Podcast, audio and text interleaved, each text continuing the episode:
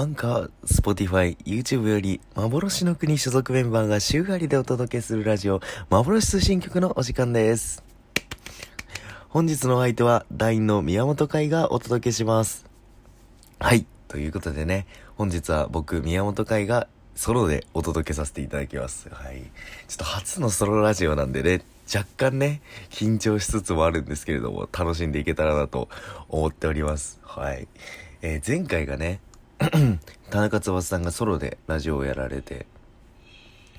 ウクレレを弾いて大阪クイズっていうのをやってたんですけど、いやー、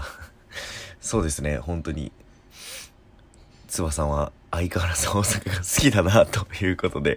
感じたんですけれども、でもなんか羨ましいですよね。やっぱ大阪愛がめちゃくちゃ強いんですけど、田中翼さん。そういうなんか郷土愛みたいな、田舎愛みたいな、地元みたいなのすごい羨ましいなって思う部分があって、僕は本当にもう東京出身なんですよね、言ったら。もともとは埼玉県に住んでたんですけれども、それも小学3年生までで、それ以降は、えっ、ー、ともう東京に住んでた、住んでるんですよね、ずっと。なんで、あんまり埼玉と東京って言っても本当に特に僕とかは同じ路線のもう7駅違うとかそんぐらいでしかないんで、あんまりなんか地元だとか一気にガラッと変わるみたいなのはなくて、まあなんか前住んでたところの方が全然田舎で、なんか昔僕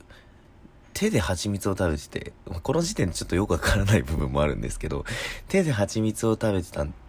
ですけど、そのまま家に帰ってったんですよね。外で手で蜂蜜を食べて、家に帰ってって。で、もうそのベッタベタな手で、おい、開けてくれとか言って、鍵持ってなかったんで当時。なんか、バンバンバンバンみたいなやって開けてもらって、あんたなんでそんな手ベタベタなの？とか言って怒られながらね、入れてもらって、まあその場は、なんとなく終わったんですけど、その後、父親が帰ってきた時に、おい、なんか、ドアにこんなのがついてたぞって言って、ドアについてたのがコクワガタだったんですよね いやもう衝撃的でしたね。なんでだろうみたいな感じでみんなでなってたんですけど、よくよく考えたら僕が蜂蜜ベタベタの手で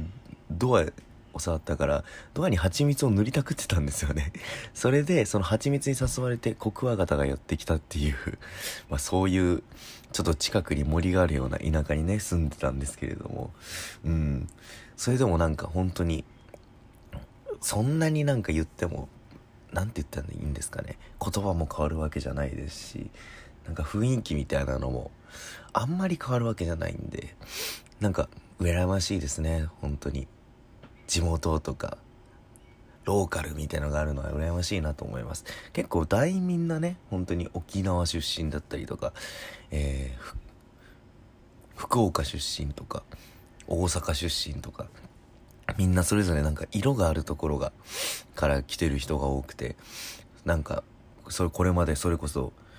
それぞれラジオで喋ったりとかなんかしてましたけど、聞いてて羨ましいなってありますね。ただ福岡はもうなんかね、ほんとラジオ聞いていただいた方々はわかると思うんですけど、ヤクザの話から始まって、ちょっと不安になりましたけどね。うん。でもなんか料理がめっちゃ美味しいっていうのを聞くんで、本当にご当地の豚骨ラーメンを食べに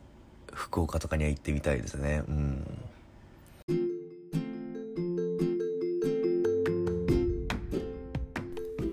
ということでね、団員の皆様のちょっと自己地元トークに花を咲かせたわけなんですけども、うん、羨ましいですね、本当に。僕もちょっとなんか、こういうところでめちゃくちゃいいんですよみたいな、ちょっと地元トークをしたかったんですけど、あいにく東京なのであまり話すことがないっていうね、うん、ちょっと残念ですけれども。ただ僕ね、え、ー、と、実は、えー、一つちょっとお話ししたいことがありまして毎週木曜日の、えー、と22時半から23時半にて、えー、ノーズアートガレージさんの方の YouTube チャンネルにてラジオ番組をやらせていただいてましてインサイトリタラチャーっていう番組なんですけど毎週そちらの方で本を1冊取り上げて1時間その話内容の構造的な部分とか面白い部分、えーと小説が伝えたいことみたいなのを話させていただいてるんですけれどもちょっとそこにあやかってねこちら幻通信局でも今回ちょっとソロのラジオということでこのね梅雨の時期じゃないですか今。この梅雨の時期で雨が降っててなかなか外にも出られないっていう状況なわけでそんな中でね読書がはかどるんじゃないかというふうに考えましてえ今回やらせていただくのは俳優宮本海が選んだ、えー、この梅雨の時期におすすめの本3選ということでね。ややらさせていただこうと思うわけなんですけども、えっと、俳優が宮本失礼いたしました。俳優宮本が選んだっていうことでね。どういう観点から選ばせていただいたかっていうのは、まあ、それぞれの本で、えー、と紹介させていただこうとは思うんですけれども、うん、特にちょっと皆様に読んでほしい本を3冊お持ちいたしましたので紹介させていただければなと思います。はい。えー、第3位からいかせていただきます。第3位。ドルルルルルダンセルフっていうことでね、えー、夢を叶えるぞという本ですねはいこの本すごい有名で、えっと、確か第3部まであるのかな、うん、どんどん人気で増えていったという感じになるんですけれどもちょっとあらすじの方から読ませていただきますねダメダメな僕のもとに突然現れた象の姿をしてなぜか関西弁で話すとてつもなくうさんくさい神様ガネーシャ聞けばナポレオン孔子ニュートン最近ではビル・ゲイツまで歴史上のキーパーソンは自分が導いたという。しかしその教えは靴を磨くとかコンビニで募金するとか地味なものばかり。こんなんで僕は成功できるの？っていうことでねはい。本当に今のあらすじの通りで主人公は男の人なんですけれどもこの人は確か特に名前は出てこないんですよね。名前は出てこないんですよ。主人公男の人で。彼はなんかすごい建築業界でえっ、ー、と何て言うんですか伸びていきたいみたいな感じの夢を持ってるんですけどなかなかその夢に向かうことができず会社員をやって毎日気づいたら一日が終わってしまう。もう無理だみたいな感じでねある日その友達に飲みに行こうよって誘われて行った先でこう何て言うんですかタワマンのもうこうすごい高い階でもうギラギラの人たちが飲んでるみたいなとこに連れてかれるんですよね。それで俺何やってんだろうってすごい夢をくじかれたところにこのガネーシャっていうね象の神様が現れてもう夢叶えたいんかっていう感じでね彼すごい関西弁なんですよコテコテの。という感じで現れてねあの夢を叶えるための技を伝授してやるみたいな感じで話が始まるんですけどこの本のね面白いところが本当に、えーと、章ごとに結構たくさん分かれてるんですけれども一日一日にその課題みたいなのが込められてましてちょっとそのうちの何個かを読もうと思うんですけど例えば最初1個目が靴を磨く。とか2個目がコンビニでお釣りを募金するとかいう感じでねあるわけなんですけど すごい意外ですよね靴を磨くとかってなんか靴職人でいてもならない限り関係ないじゃないかみたいな感じに僕は最初思ったんですけどこれがなんか全部つながった時にすごいあそういうことかってなるような本当に夢をなんか追う人たちにはすごいおすすめの一冊ですね。で僕なんでこの本を選ばせていただいたかっていうと本当に、まあ、僕俳優をやらせていただいてもう夢を持って飛び込んできたわけなんですけれどもなんか最近うまくいかないなとかなんかあだんだん部屋汚くなってきたなみたいな時ってやっぱ皆さん誰にでもあると思うんですけどそういう時にこれをなんか読み返すとなんか気が引き締まる思いになりましてすごくいい一冊なんですよね。うん、はいそんな感じでねこれが1冊目になるわけなんですけれどもはい。どうなんどうでしょうか？夢を叶えるぞ。すごい面白い本なんで読んでいただきたいなっていうふうに思うんですけれども。2冊目いかせていただきますね。2冊目がこちら。ドルルルルルン相変わらずセルフ。フィリップ・ケイ・ディックアンドロイドは電気羊の夢を見るか。っていうことでね。題名がめっちゃ特殊ですよね。アンドロイドは電気羊の夢を見るか。っていうことで。一体どういうことなんだっていう感じなんですけど。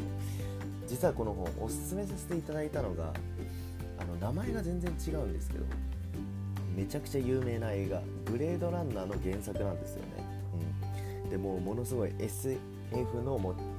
金字塔みたいな本だと僕は思ってるんですけれどもあらすじの方を読ませていただきますね。第三次大戦後放射能灰に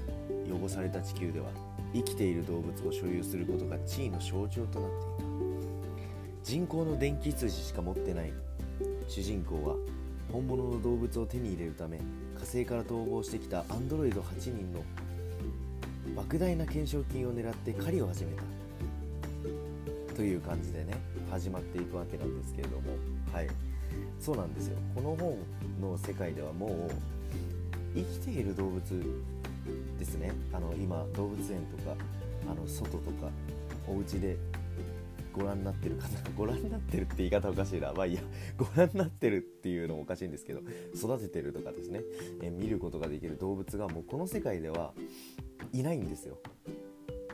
もう何ですかね戦争のせいで動物は死滅してしまってて本当に砂漠みたいな場所なんですよね言ったら街は。で本当に大きい建物とかだけが建ってたりとか集合団地がもう人口が激減したことによって廃墟になったりみたいなとこがたくさんあったりみたいな世界なんですけれどもこの世界の中でね主人公はその動物を飼いたいっていう気持ちがすごい強いんですよ。地位を手に入れたいみたいなことなんですけれども。それで彼の仕事が何て言ったらいいのかな警察官みたいな仕事である日その彼らは人間なんですけどアンドロイドとかも存在するんですよねこの世界はもうかなり発展していて。で火星の方でそのアンドロイドを働かせたりみたいなことをしてるわけなんですけれどもその火星から優秀なアンドロイド8人がその地球に逃亡してくるんですよね。もう反乱だっていう感じでその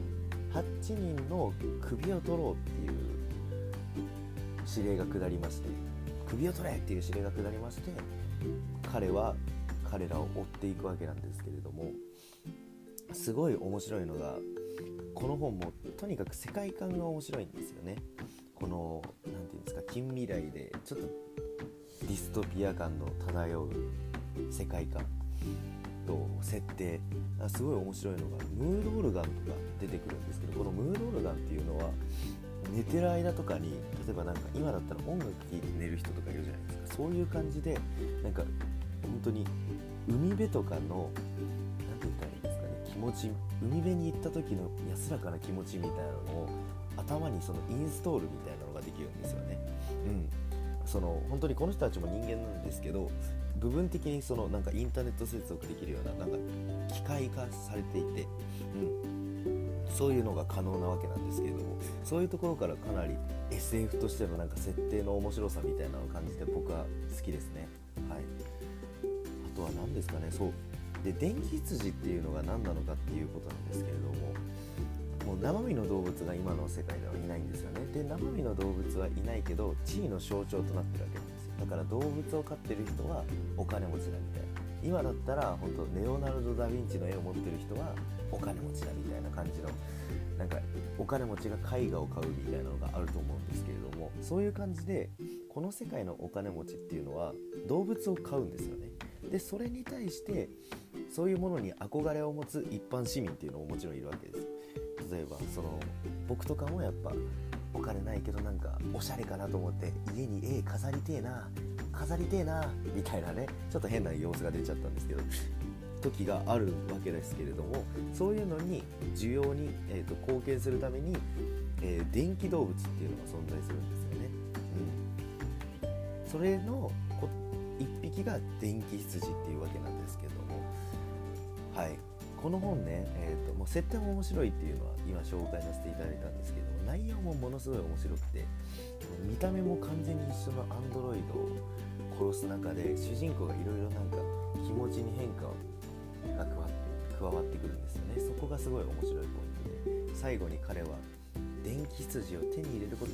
電気羊じゃない羊を手に入れることはできるのかみたいな感じでね続いていくわけなんですけども。是非ねその結末は皆様読んでお楽しみいただければなというふうに思っております。はい。という感じでね、えー、フィリップ・ケイ・ディックアンドロイドは電気羊の夢を見るかっていうのが第2位でございました。はい。そうですね。今のところ第1位がちょっと夢を叶える人におすすめということで夢をじゃない第3位が夢を叶える人におすすめということで夢を叶える像を紹介させていただいて第2位が、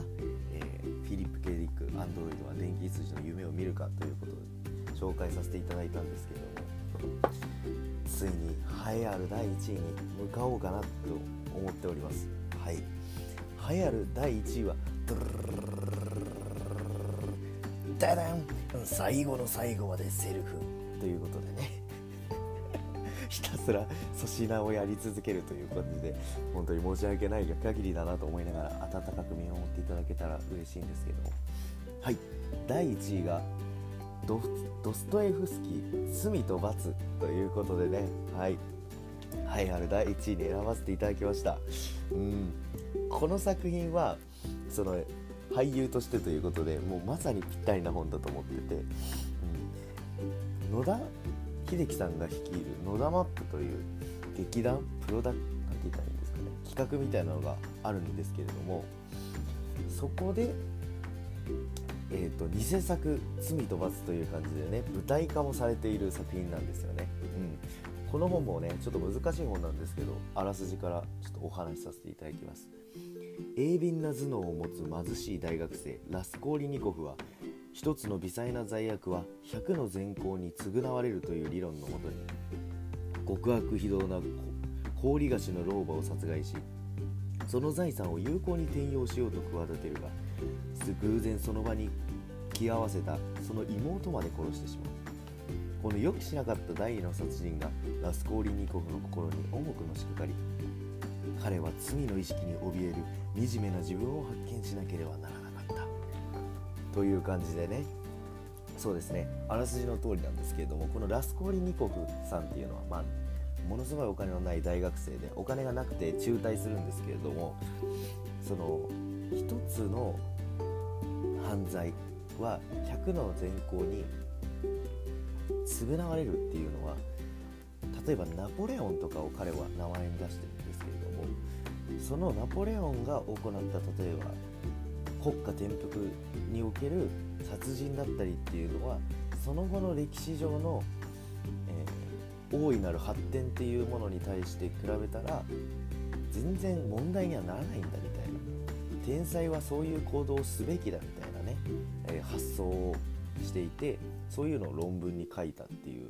学生なんですけれども実際にその行為を自分自身が町の氷菓子の老婆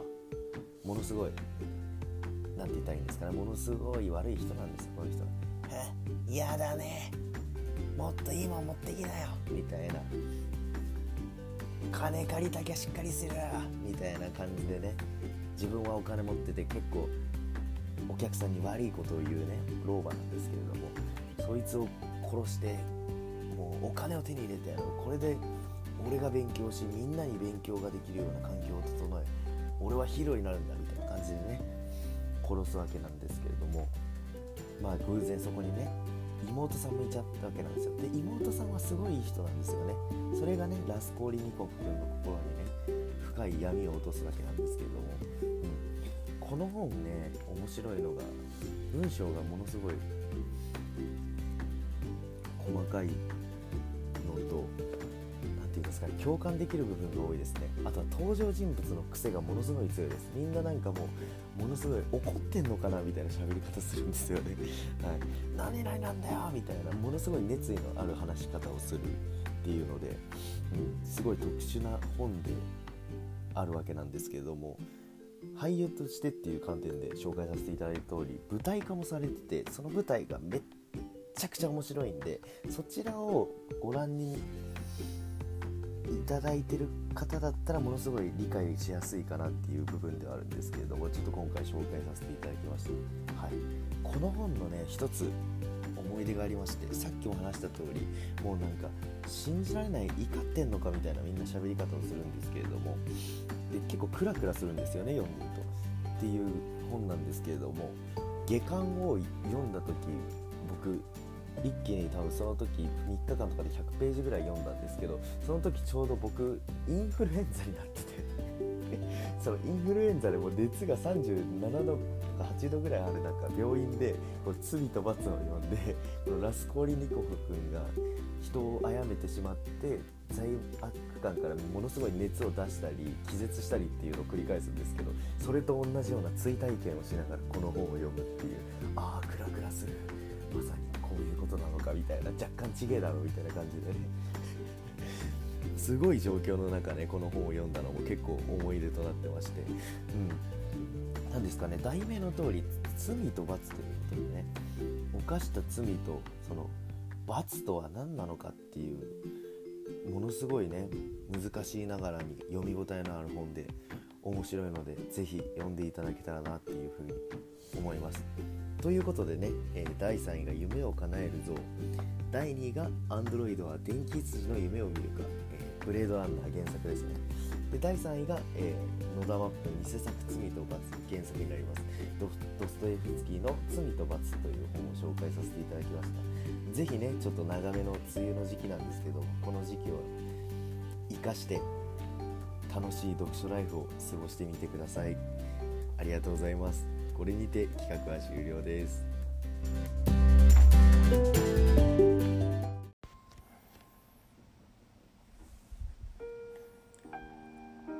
はい。ということでね、本日第20回目の幻通信局もエンディングのお時間となります。はい。いやー、そうですね。今回感想といたしましては、僕は、えっ、ー、と、やっぱり本が大好きなので、本の紹介をえー、こちらの方でもさせていただいて、すごい夢中になって話してしまいましたね。うん。まあ、皆様にもね、この本の魅力が伝わって、あの、空いてるお時間とかに楽しんでいただける一つとなったらいいなっていうふうに思うんですけれども、うん。そうですね。特にこの中でね、えっ、ー、と、おすすめだったのが罪と罰なんですけど、ドフトエフスキーさんは、あとは、一回、あの、日本でも、あの、深夜枠でドラマ化されてたんですけど、カラマーゾフの兄弟っていう作品もすっごい面白くて、そちらの方もね、なんか三者三様の兄弟のなんだか思惑みたいのがすごい面白い作品なのでね、ぜひ読んでみてほしいななんて思ったりとか、あとは、アンドロイドは電気羊の夢を見るかっていう作品なんですけど、この本はね、すごいいろんな業界に、え、ー、と、影響を及ぼしてまして、ファッション業界とかでもこれをもとになんかコレクションを作ったファッシ、えっ、ー、と、アパレルじゃないな、ブランドがあったりとかして、すごいそういう意味でも影響の大きい作品になってますね。うん。できればね、一冊一冊をね、もう徹底的にうわーって喋りたかったんですけれども、ちょっとそれをやっちゃうとね、もうあのー、5時間ぐらいになっちゃうんで、はい。5時間ぐらいになってしまうんで、ちょっと今回は諦めたんですけれども、いかがだったでしょうかね。もしよければね、あのー、幻の国の方でも、えっ、ー、と、ツイッターなんかでも告知させていただいてるんですけれども、質問箱っていうのを開放してまして、そちらの方でね、えっ、と、日々、なんか質問だったりとか、えっ、ー、と、俳優メンバーにやってほしいこととか、あとは何ですかね、こういった、今回だったら、えっ、ー、と、この本おすすめですよみたいな連絡をいただけたら僕はね、もう、ものすごい喜んじゃいますね。はい。そうですね。そんな感じで、質問箱なんかも、えっ、ー、と、やらさせていただいてますので、よかったらそちらもご覧ください。はい。あとはそうですね、えっと、ラジオは土曜日なんですけど、その次の日ですね、日曜日には、ま、えー、幻のお便りっていうメルマガを配信させていただいてまして、そちらの方ではね、ちょくちょくラジオ語記なんかも書かせていただいたりとか、メンバーそれぞれで書いたりとか、あとは最近の、なんて言ったらいいんですかね、日常風景みたいなのを週替わりで絵描いたりなんかもしてますんで、よかったらそちらの方も登録なんかもしていただけたらありがたいなというふうに考えております。うん。そんな感じですかね。はい。ちょっと梅雨も長引いたりとか、結構なんて言ったらいいあ、違うな。梅雨も長引いてて、失礼いたしました。梅雨もかなり長引いて、もう低気圧しんどい時期ではございますが、皆様、体にはご自愛ください。はい。という感じで、エンディング曲ももう終わりになってきましたので、お別れさせていただこうと思います。本日の相手は、宮本海でした。ありがとうございました。